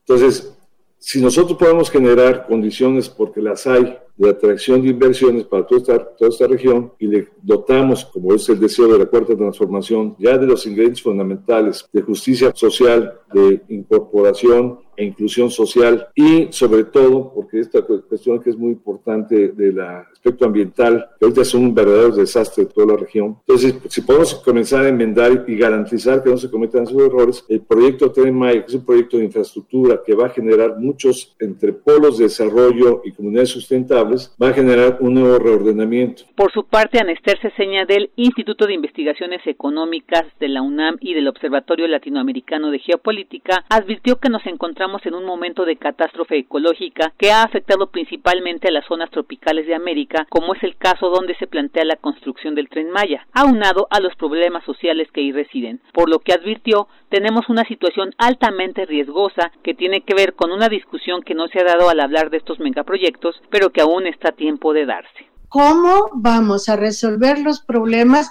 colocándonos en la realidad de una catástrofe ecológica planetaria que nos está afectando directamente en el país, que está cancelando incluso desde nuestra posición en el país las posibilidades de reproducción ecológica también en otras regiones. ¿Cómo vamos a enfrentar el problema del bienestar sin pensar en términos eh, urbanizadores? ¿Cómo hacemos para que todo esto, todo este bienestar sea posible que llegue a las comunidades sin necesariamente reproducir los problemas que hoy en día 80% del, de la producción interna bruta del, del mundo se está produciendo en las ciudades, es decir, las ciudades son el terreno capitalista en sí mismo y desde ahí se están generando todos estos otros problemas de contaminación que llevan a la destrucción, era paulatina en el siglo XX Ahora es acelerada de todas las condiciones de vida. Y bueno, pues todo el programa que conformó el Seminario Internacional Virtual Políticas Públicas para la Transformación Social Global en la Era Postpandémica lo podrán consultar en la página de YouTube del Programa Universitario de Estudios sobre Democracia, Justicia y Sociedad de la UNAM. Hasta aquí el reporte. Muy buenas tardes. Gracias Vicky, muy buenas tardes. Vámonos ahora con Cristina Godínez. La adicción es una enfermedad que afecta el sistema nervioso, expresa académica. Cuéntanos Cristina, adelante. Buenas tardes Deyanira, un saludo para ti y para el auditorio de Prisma RU. La Dirección General de Divulgación de la Ciencia, en su programa Ciencia a Distancia, presentó la conferencia Dependencia a distintas drogas, su evaluación, a cargo de la doctora Guadalupe Ponciano de la Facultad de Medicina de la UNAM. La académica dijo que la adicción es una enfermedad que se ubica en el cerebro y en donde las drogas afectan el sistema nervioso. La adicción es una enfermedad, es un trastorno a nivel cerebral que eh, resulta del impacto que tienen las drogas en los diferentes sitios eh, del cerebro donde hay receptores para estas mismas y bueno, el más importante es a nivel del sistema de recompensa, por eso la gente empieza muy contenta consumiendo drogas, pero después cuando ya hay una serie de cambios empieza a tener depresión, empieza a tener ansiedad y otras situaciones que se eh, generan por el uso crónico. Y este, el uso recreacional, cuando vean este uso recreacional, recreacional está relacionado con la diversión. Ponciano Rodríguez se refirió a la marihuana. Comentó que es la sustancia ilícita más consumida en el mundo. De acuerdo con la penúltima encuesta nacional de adicciones, pues muchas personas inician su camino a las drogas con la marihuana. Sí, esto es bien importante. Después de la marihuana empiezan con una segunda droga que puede ser alcohol, inhalables, heroína, anfetaminas y toda hay una parte de estas personas que va a consumir una tercera droga. Y entonces estamos hablando de poliusuarios, pero la marihuana es una puerta de entrada, es decir, además de ser la, la sustancia ilícita en este momento, en muchos países ya es lícita, pero bueno, en muchos países sigue, siendo ilícita y la marihuana es la más consumida. ¿Sí? Y vean, es la puerta de entrada para otras drogas. La experta en adicciones concluye que no es necesario el uso recreacional de drogas como sucedáneo de alegría o diversión, ya que el organismo, de manera natural, produce sustancias que brindan placer. Deyanira, este es el reporte. Buenas tardes. Gracias, Cristina. Muy buenas tardes. Porque tu opinión es importante, síguenos en nuestras redes sociales, en Facebook como Prisma RU y en Twitter como arroba PrismaRU. Bien, pues ahora nos vamos a las breves internacionales con Ruth Salazar. Internacional RU. El gobierno de China felicitó hoy a Joe Biden y Kamala Harris, ganadores virtuales a la presidencia y vicepresidencia de Estados Unidos, por su victoria en los comicios presidenciales del pasado 3 de noviembre. Respetamos la elección del pueblo estadounidense y trasladamos nuestras felicitaciones, aseguró hoy el portavoz del Ministerio de Asuntos Exteriores de China, Wang Wenbin. Mientras tanto, en Georgia inició hoy el recuento manual de los cerca de 5 millones de votos, y luego de que todos los condados certificaran sus resultados, el cual deberá concluir el próximo miércoles 18 de noviembre a la medianoche. El Frente Polisario declaró la guerra a Marruecos esta mañana, según un comunicado oficial de la República Saharaui, asegurando que es la respuesta firme al reino de Marruecos, tras una incursión por parte de su ejército atacando a manifestantes civiles saharauis en la brecha de Gergerat. El primer ministro de Etiopía, Abiy Ahmed, dio hoy un ultimátum a las fuerzas rebeldes para rendirse en los próximos tres días en la región norteña de Tigray, donde continúa su ofensiva militar pese a las denuncias de masacres de civiles y la huida de miles de etíopes que buscan refugio en el vecino país Sudán con gases lacrimógenos, detenciones violentas y aparentes agentes encubiertos que dispararon armas de fuego, concluyó anoche la multitudinaria marcha en protesta en el centro de Lima, en contra del gobierno de transición de Perú. La oposición armenia se manifestó este viernes en el centro de Verán para exigir la dimisión del primer ministro Nikol Pashinyan tras la firma de un acuerdo de paz sobre Nagorno-Karabaj con Azerbaiyán, que tacha de una traición a los intereses del pueblo de Armenia. La Unión Europea y Reino Unido continuarán su negociación en busca de un acuerdo para regular su futura relación con una nueva ronda de conversaciones el próximo lunes en Bruselas, tras no haber logrado un consenso sobre los temas pendientes durante las reuniones de esta semana en Londres. Dos de la tarde con 21 minutos y hace unos momentos pues surgió más información sobre el tema de las elecciones allá en Estados Unidos. El presidente electo, el demócrata Joe Biden, ha derrotado al presidente Donald Trump en Georgia, mientras Trump ha conseguido la victoria en Carolina del Norte, según han informado eh, los medios de ese país. Eso significa que ya está distribuidos todos los votos electorales después de una semana y media de las elecciones. Biden ha conseguido 306 votos electorales y tiene 232. Y bueno, pues así están las últimas cifras hasta el momento allá en los Estados Unidos.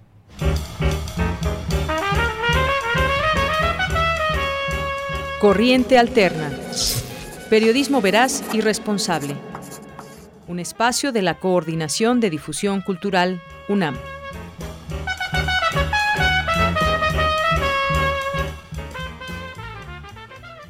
Son las 2 de la tarde con 22 minutos y es momento de irnos a esta sección de todos los viernes, este espacio que tenemos para hablar con los compañeros de Corriente Alterna, esta unidad de investigaciones que semana con semana nos van platicando de algunos de los temas, eh, solamente algunos, porque si ustedes se meten a la página de Alterna, pues van a poder ahí ver todos los trabajos que, que van publicando. Y en esta ocasión nos acompañan ya vía telefónica Pablo Padilla González, que es becario de la, de la carrera de Ciencias de la Comunicación. ¿Qué tal, Pablo? Buenas tardes. Buenas tardes, Yanira. Muchas gracias por la invitación. Pues gracias a ti por estar aquí en este espacio y también nos acompaña ya Marcela Vargas, que es reportera y tutora. ¿Qué tal, Marcela? Buenas tardes. Hola, Deyanira, qué gusto de estar por acá platicando otra vez contigo. Pues sí, mucho gusto de, saber ahora qué, qué, nos van a invitar a leer.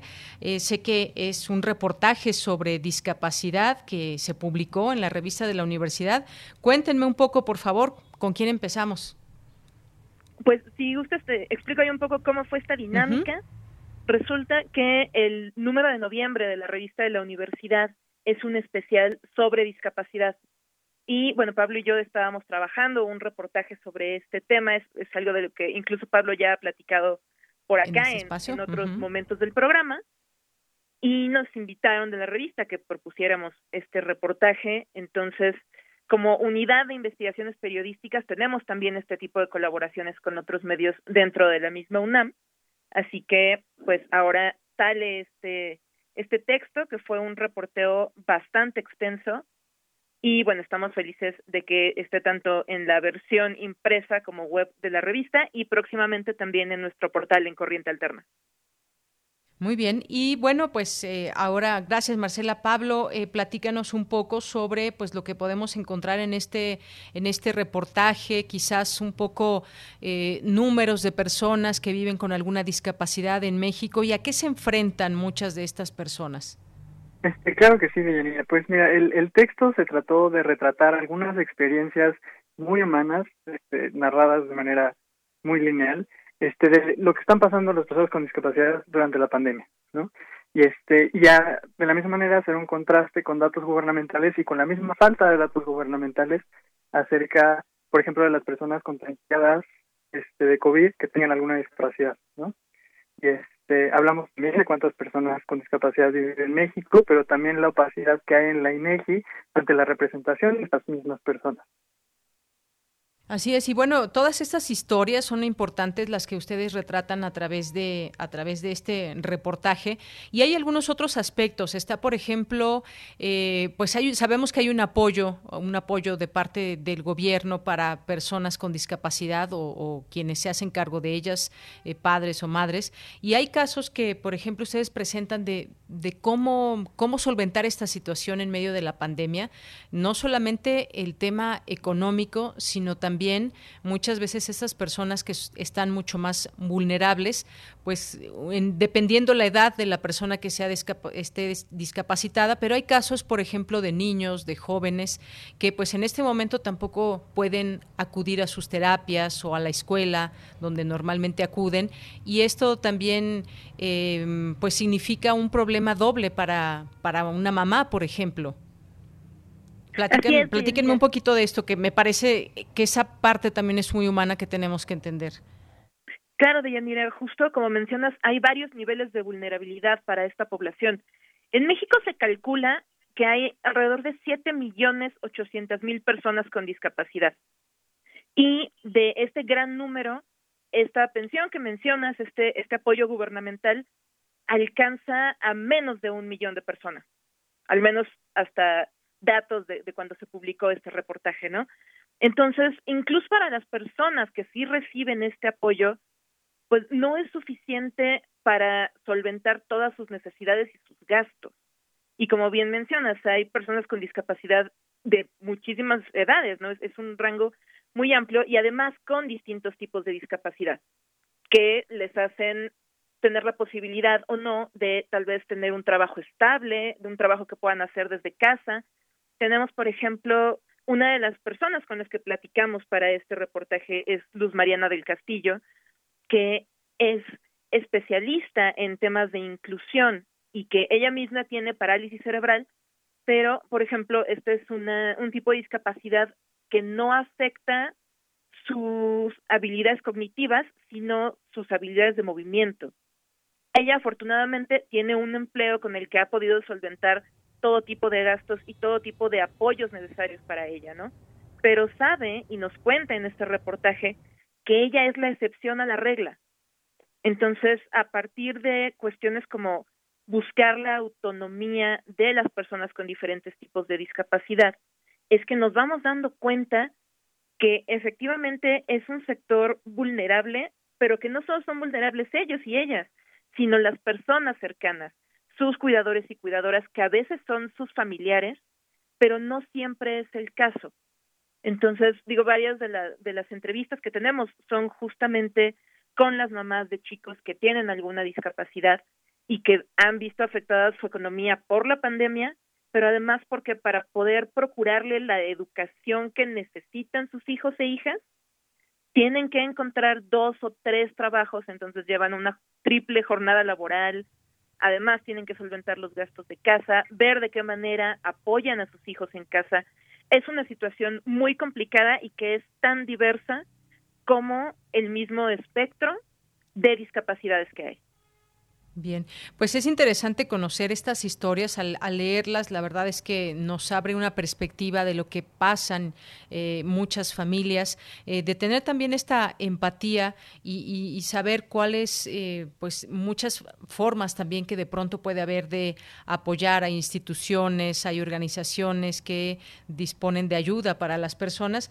Y, bueno, leía yo también un caso que ustedes mencionan también, que es un caso de autismo, que a diferencia por ejemplo, en este caso que ustedes exponen, eh, pues el grado también hay grados de discapacidad y hay grados también, eh, por ejemplo, en el caso del, autismo y cómo lo viven las familias, porque también muchas veces se requiere una atención especial, no en todos, en todos el 100% de los casos, pero muchos casos requieren eh, atención muy específica y atención que cuesta y este tema de que pues muchas personas son apoyadas, pero otras tantas, muchas tantas no, es eh, también poner énfasis en una realidad que aqueja a México y a muchas, muchas personas. Este caso también llama la atención porque, pues sabemos, hay muchos niños que acuden a las escuelas y que posteriormente también requieren otro tipo de, ayudas. ¿Y cuánto más o menos, eh, digamos, se han encontrado que cuestan algunos de los tratamientos, por ejemplo, para una persona con autismo? Pablo. Este, claro, el, caso del autismo es muy interesante porque contamos con un muy buen testimonio de Nancy Ayala, que es mamá de Arturo, un chico de 12 años que tiene un cuadro de autismo este, pues fuerte, eh, de mucha dependencia hacia su madre. Por ejemplo, él no puede decir su nombre y tiene esta tendencia a desvestirse porque él no percibe el clima de la misma manera que nosotros. Y entonces requiere de muchas terapias que en efecto algunas personas con autismo requieren terapias que pueden subir hasta los 15 mil pesos y esto también es un reflejo de que no hay instituciones públicas que realmente traten el autismo, ¿no? Se calcula que al año nacen 6.200 bebés con autismo, pero se detecta muy tarde. Y esto lo que involucra es que tienen un retraso en su terapia de muchos años. Entonces, a veces se vuelve irreversible, ¿no? O muy difícil que logren un nivel de autonomía o de socialización. Efectivamente, esto se vuelve un, grave problema. ¿Cómo es esa atención, por ejemplo, que se tiene cuando pues las discapacidades que pueden llegar desde el nacimiento o se pueden dar a lo largo de la vida? ¿Cómo podríamos valorar esa atención que se da de parte de manera institucional? Eh, ¿Qué nos puedes decir al respecto, Marcela? Pues hay varios temas ahí en juego. Uno de ellos, como mencionaba Pablo hace un momento, es que ni siquiera hay cifras oficiales que sean 100% confiables en cuanto a cuántas personas en distintos rangos de edad viven con alguna discapacidad o con alguna condición como es el autismo. Entonces, tenemos, por ejemplo, la Secretaría de Educación Pública registró en el ciclo escolar pasado alrededor de 600 mil estudiantes con discapacidades superdotados o con trastorno del espectro autista, pero no sabemos en realidad cuántos corresponden a cada rubro.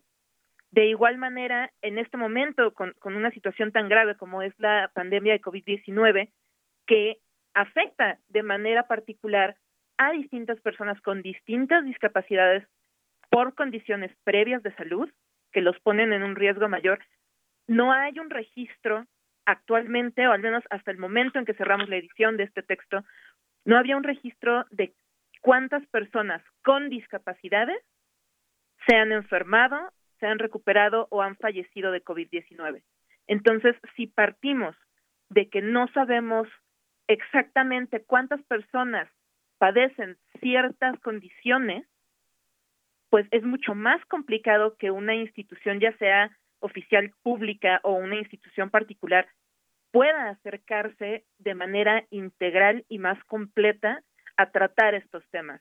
Y ahí es donde entran otros personajes que son, digo, en el caso particular de, del reportaje que tenemos aquí, personas como Coral Guerrero, que son especialistas en inclusión para personas con distintos tipos de discapacidad y que son quienes realmente están sosteniendo la educación y las terapias de estas personas, porque a nivel federal pues hay un desconocimiento amplio en cuanto a los tipos de discapacidad que hay en México y al haber un desconocimiento, pues hay una falta de atención correcta a todos estos casos. Pues bueno, invitamos a nuestro público que nos esté escuchando a que conozca este trabajo de ustedes, este reportaje sobre discapacidad publicado en la revista de la universidad que pueden consultar a través de a través de internet. ¿Algo más que quieran agregar, Pablo, Marcela? Pues básicamente que además de, por supuesto, tener este gran agradecimiento a la revista de la universidad por darle también difusión a los contenidos de la Unidad de Investigaciones Periodísticas. Pronto podrán leer este mismo reportaje en nuestro sitio web que es corrientealterna.unam.mx. Muy bien. Pues muchísimas gracias a ambos. Gracias Marcela, gracias Pablo por estar con nosotros y nos estaremos escuchando aquí eventualmente para que nos sigan platicando de otras investigaciones. Por lo pronto, muchas gracias a ambos. Gracias. Hasta luego, Pablo Padilla González, becario de la carrera de Ciencias de la Comunicación. Gracias, Pablo. Y gracias a Marcela Vargas, reportera y tutora. Pues continuamos.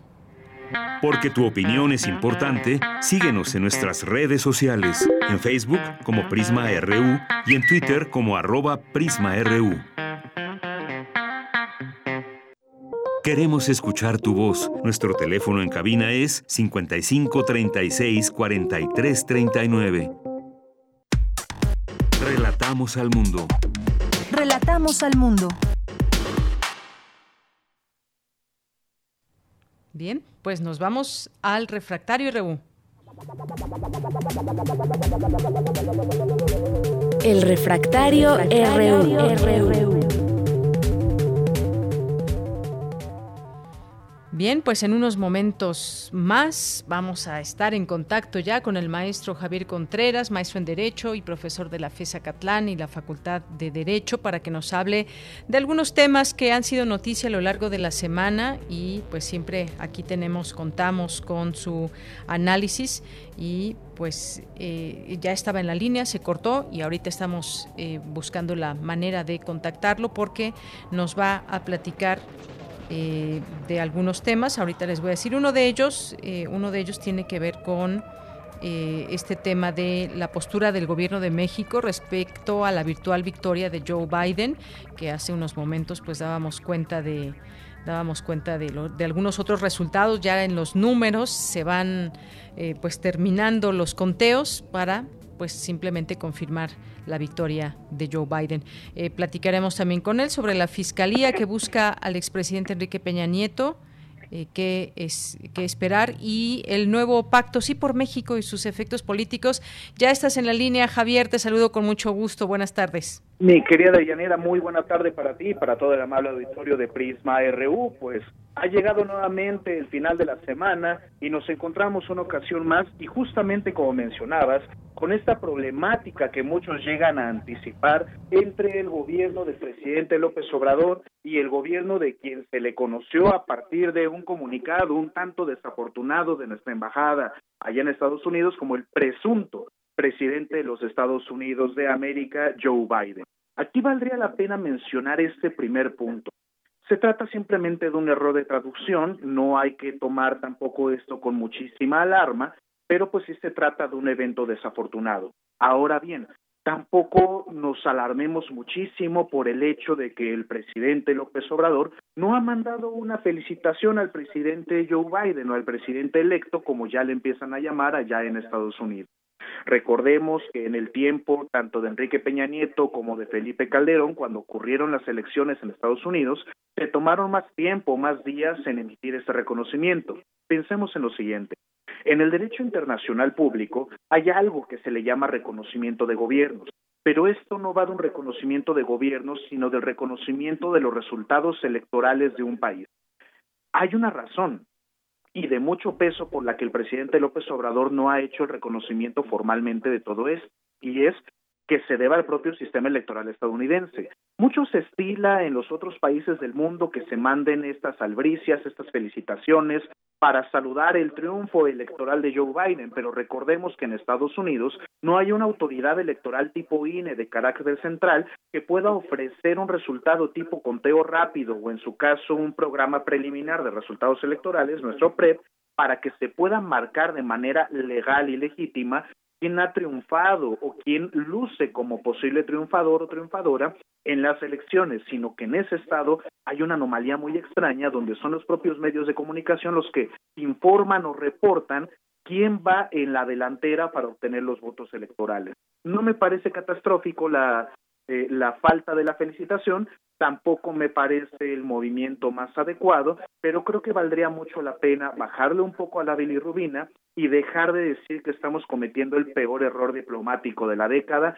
Seguramente el, presidente electo o el proyectado presidente electo Joe Biden tiene mejores cosas en qué pensar y qué atender que esperar la felicitación del presidente López Obrador. No obstante, y recordemos, una vez que empiece ese gobierno, si se trata de un gobierno que estaría impulsando una renovación del multilateralismo y que muy seguramente hará alguna revisión ya sea del TEMEC o en su caso, como ya anunció eh, Joe Biden, el integrarse a este tratado progresista transpacífico, el TPP, conocido antes, hoy en día TIPA.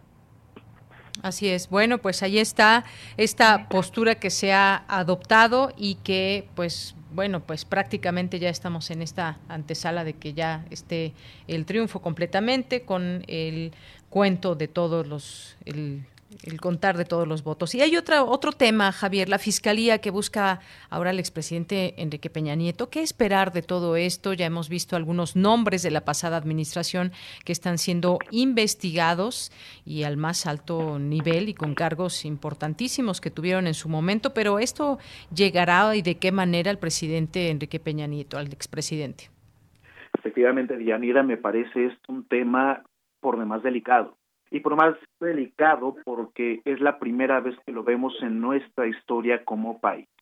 Ya no estamos hablando únicamente de la historia reciente, como lo fue en el caso del secretario de la Defensa de la misma administración de Enrique Peña Nieto, que ya se encuentra eh, declarando ante la justicia estadounidense, sino que también tenemos el caso de Videgaray, como lo platicamos la semana pasada, y ahora ya tenemos este anuncio de la Fiscalía para comenzar un procedimiento contra Enrique Peña Nieto. Ahora bien, recordemos lo siguiente, el anuncio no involucra la acción penal en sí. Entonces, primero tenemos que esperar a que de verdad exista una carpeta de investigación que empiece una causa penal en contra del expresidente para hablar esto sobre plata. No quisiera pensar que estas declaraciones, que en su caso podrían ser hasta irresponsables por parte de la Fiscalía, son una especie de, digámoslo vulgarmente, pitazo para los conocidos o el mismo Enrique Peña Nieto, pues dirían por ahí para que se pele.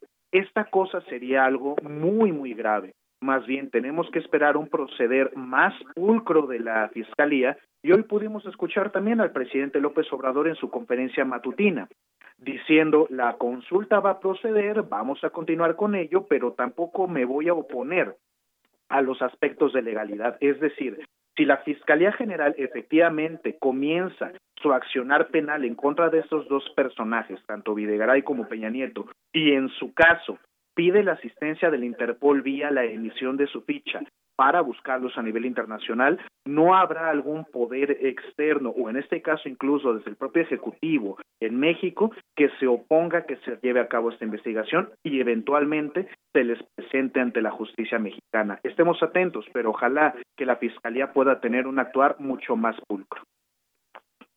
Pues sí, ya veremos qué sucede en este caso. Oye, y para cerrar esta semana tenemos otro tema que tiene que ver con eh, ese grupo hoy que conocemos, Sí por México, eh, hacer énfasis quiénes, los conform, lo conforman, cómo se aliaron ya también los eh, partidos políticos de BRIPAN y PRD a través de sus dirigentes. ¿Cómo ves en el escenario político actual la aparición de Sí por México?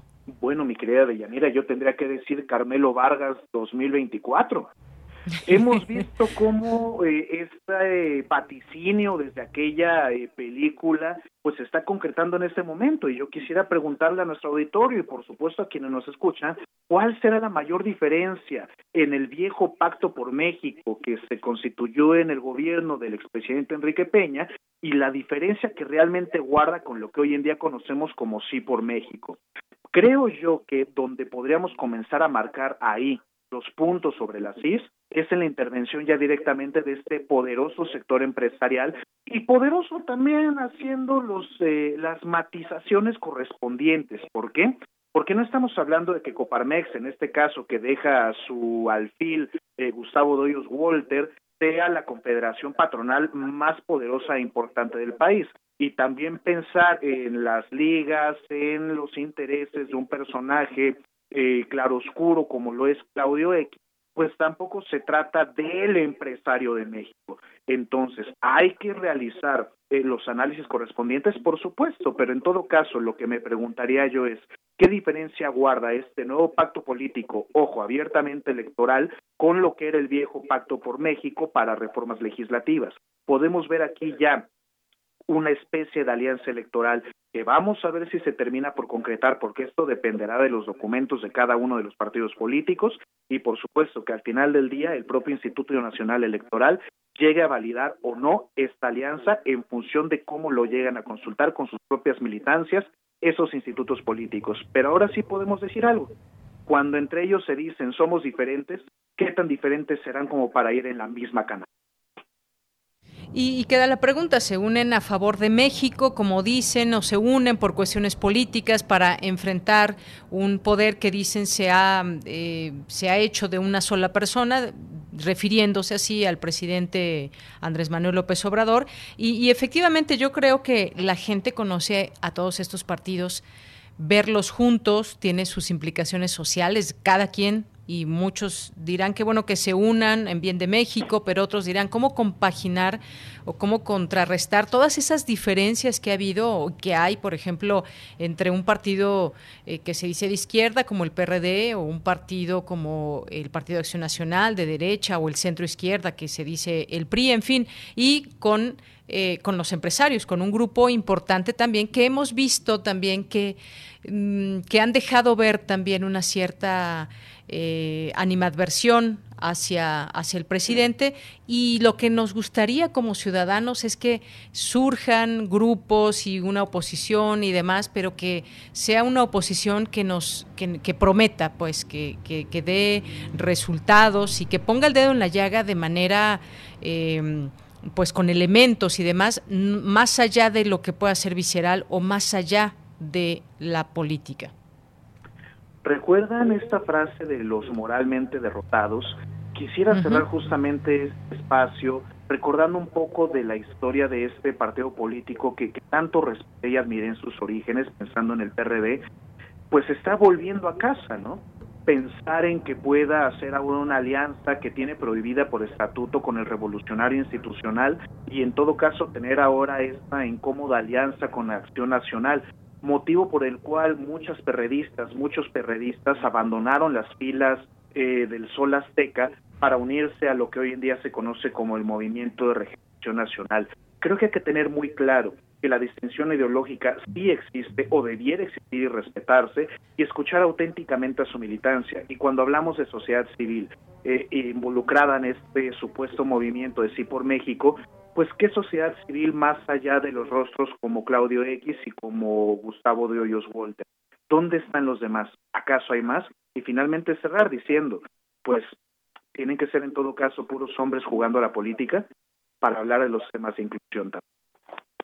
Bien, pues Javier, muchas gracias por estar con nosotros otro viernes y por hacernos este análisis. Mira, hasta te vamos a despedir con música, música de fondo. Muchísimas gracias, Dayanida, y para todo el amable auditorio de Prisma Rego, cuídense mucho, que tengan un excelente fin de semana.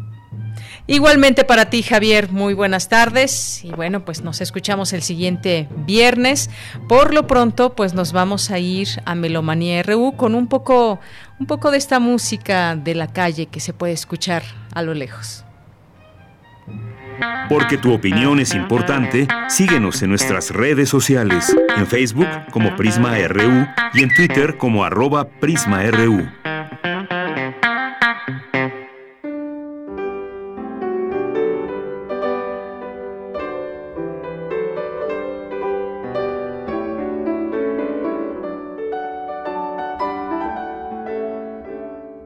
Muy buenas tardes, amigos melómanos de Prisma RU, de Yanira, Daniel, Francisco, Antonio.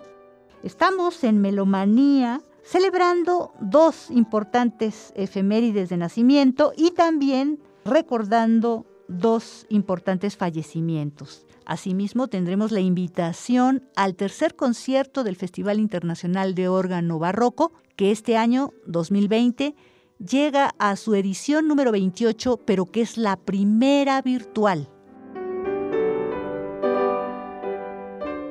Empezamos con Estanislao Mejía Castro, quien nace un 13 de noviembre, un día como hoy, pero de 1882, en Hueyotipan, Tlaxcala. Él además de compositor y profesor, fundador de la otrora Escuela Nacional de Música, hoy actual Facultad de Música de la UNAM. Él fungió durante cuatro años y cuando dejó ese cargo, luego se fue también como director del Conservatorio Nacional de Música.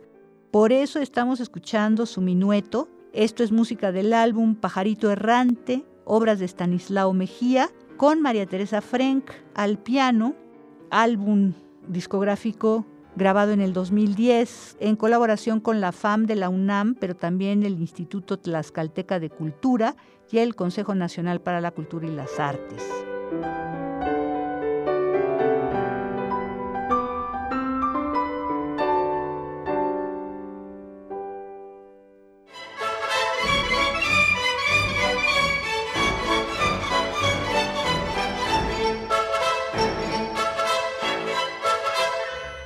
Y nos vamos a recordar que mañana, 14 de noviembre de 2020, celebramos 120 años de Aaron Copland, compositor estadounidense, quien estudió con Nadia Boulanger, composición allá en París, pero también con Ricardo Viñe, el piano. cuando regresa a Nueva York en 1924, se une a las Roger Sessions para patrocinar y promocionar conciertos de música moderna americana y después serán conocidos como los Copland Session Concerts. Él recibe el premio Pulitzer de Música en 1945 y en 1950 el Oscar de la Academia Cinematográfica, Medalla de la Libertad de 1964 y lo que oímos es la celebración después de la captura de Bill con Aaron Copland al frente de la Orquesta Sinfónica de Londres. Esto es parte de la suite del ballet Billy the King de 1938, un CD Philips alemán de 1989.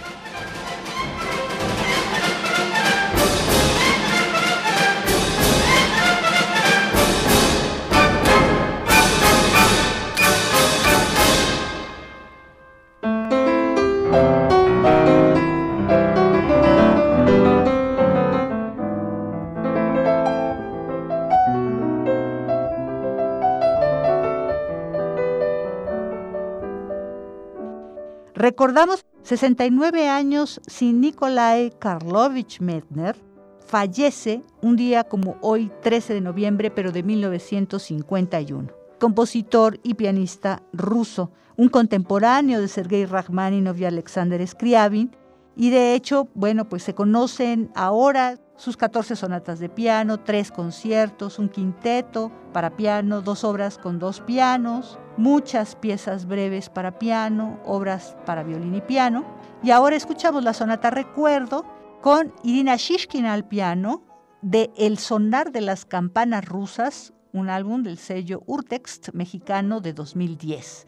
Irina Shishkina en el piano.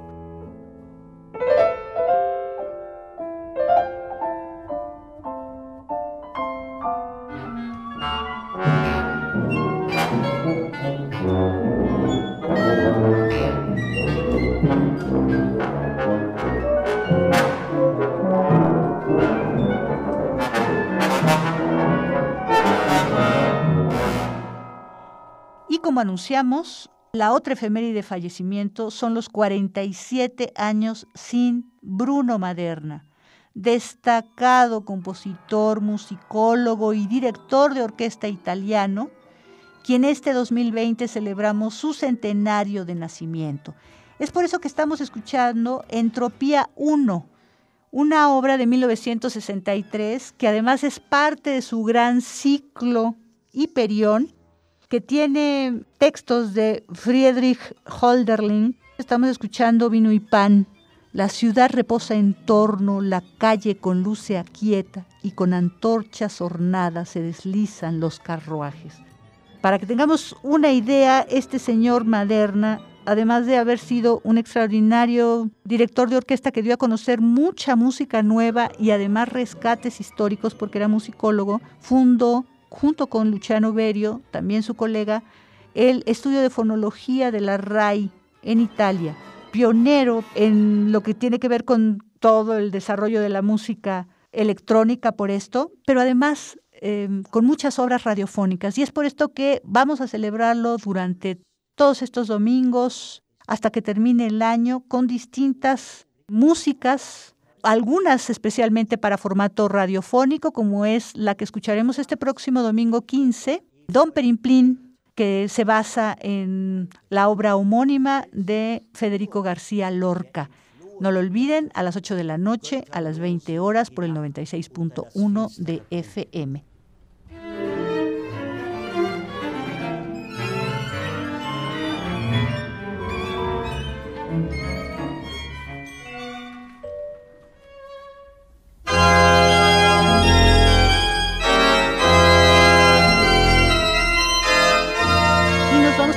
La invitación del maestro Gustavo Delgado. Muy buen día, estimados amigos de Melomanía Prisma RU de Radio UNAM. Soy Gustavo Delgado Parra, organista, compositor y tengo el agrado de estar con ustedes el día de hoy para hacerles una muy cordial invitación a que nos acompañen en la vigésima octava edición del Festival Internacional del Órgano Barroco, festival que se lleva todos los meses de noviembre. Ya cumplimos 28 años el próximo concierto pasado mañana, domingo 15. La organista que nos acompaña en esta ocasión es Marilyn Harper. Ella es una organista inglesa de Londres que va a hacer un programa muy interesante en el órgano histórico de la capilla de Dulwich en Londres y va a interpretar el preludio y fuga en mi menor de Juan Sebastián Bach. Tendremos obras de compositores ingleses actuales. Tendremos las letanías de Jean Alain, compositor francés que murió justamente durante la Primera Guerra Mundial, muy joven pero que dejó una obra muy interesante, muy importante para el órgano. Marilyn Harper es una organista muy brillante que conoce un amplio repertorio que va de la música antigua a la música actual y es un concierto por demás recomendable. les invitamos pues a que nos acompañen este domingo 15 a las 15 horas. Se trata de un festival que por primera vez es virtual debido a la situación de pandemia que estamos viviendo. Será a través efectivamente de la página del Festival Internacional de Órgano Rojo, Facebook, el link de YouTube que ustedes podrán en todas las 3 de la tarde acompañarnos en el estreno del video correspondiente. Estos videos van a estar colgados de la página del festival por el tiempo que viene. Sin límite de fecha podrán visitarlo también en otros momentos, pero pues siempre será interesante que nos acompañen. Agradezco su atención. Muy buena tarde.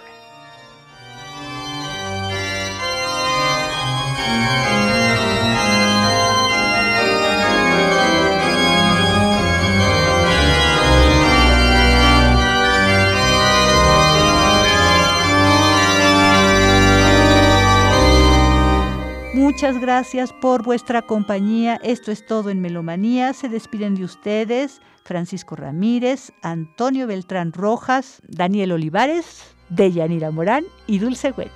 Hasta la próxima.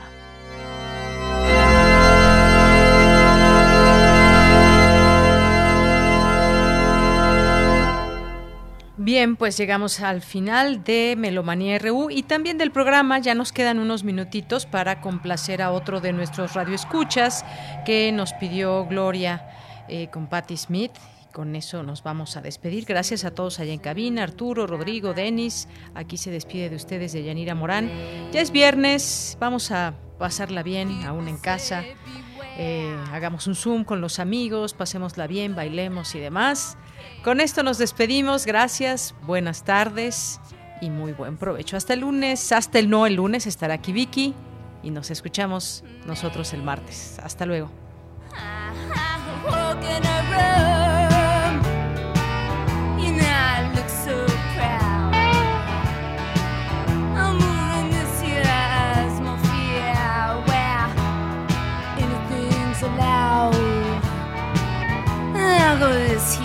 Party. I just get bored. Until I look at the